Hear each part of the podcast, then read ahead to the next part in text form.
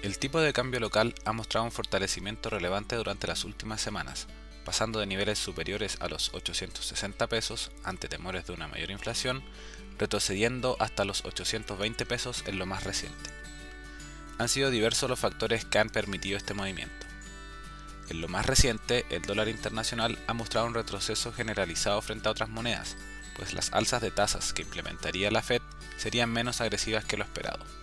Lo anterior, pues en un principio el mercado estaba considerando que las autoridades elevarían en 75 puntos base su tasa de referencia en las próximas reuniones, visión que corrigieron ante los diferentes discursos que han entregado entre otras personas Jerome Powell, presidente de la Fed. Recordemos que cuando un banco central decide subir su tasa de referencia, está sacando de circulación parte de la oferta de su respectiva moneda, por lo tanto su valor relativo aumenta al hacerse más escaso. Por otra parte, el precio del cobre subió hasta niveles de 4,35 dólares por libra, favorecido por las señales de normalización en la actividad en China, donde las restricciones sanitarias están mostrando un relajamiento.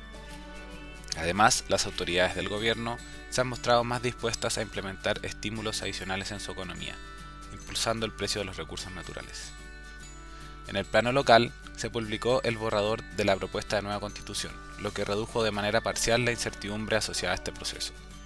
Además, las expectativas de inflación local se han mantenido presionadas al alza, aumentando la necesidad de que el Banco Central de Chile eleve su tasa de referencia y por lo tanto fortalezca el peso chileno. Así, la moneda local se ha visto favorecida por estos factores, mostrando un fortalecimiento frente al dólar. De todas formas, la incertidumbre sigue siendo elevada, contexto en que activos de refugios como el dólar suelen tener una mayor demanda.